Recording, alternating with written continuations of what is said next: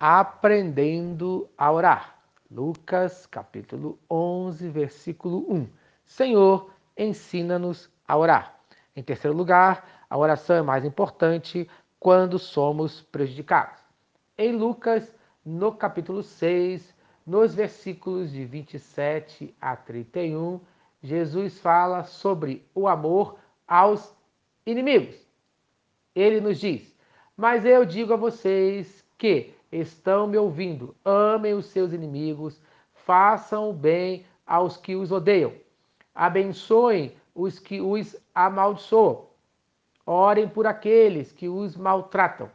Se alguém lhes bater numa face, ofereça-lhe também a outra.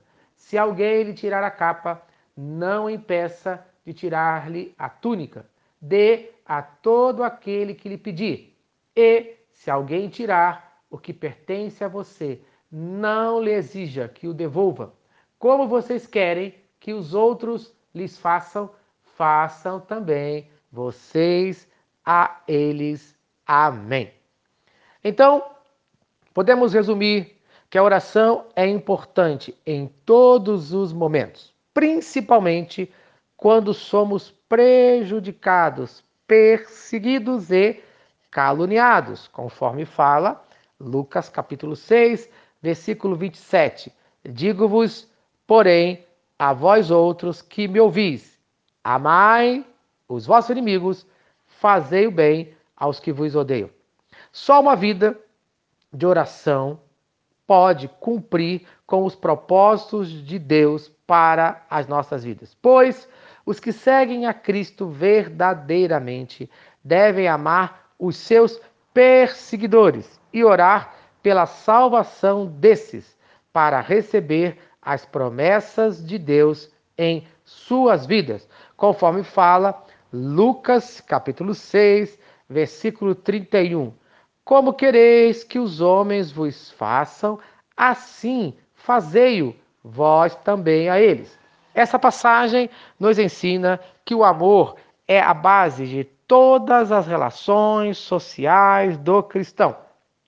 Em Gálatas, capítulo 5, versículo 14, fala: Porque toda a lei se cumpre em um só preceito, a saber, amarás a teu próximo como a ti mesmo. Preceito é a transmissão de um pensamento, comunicação.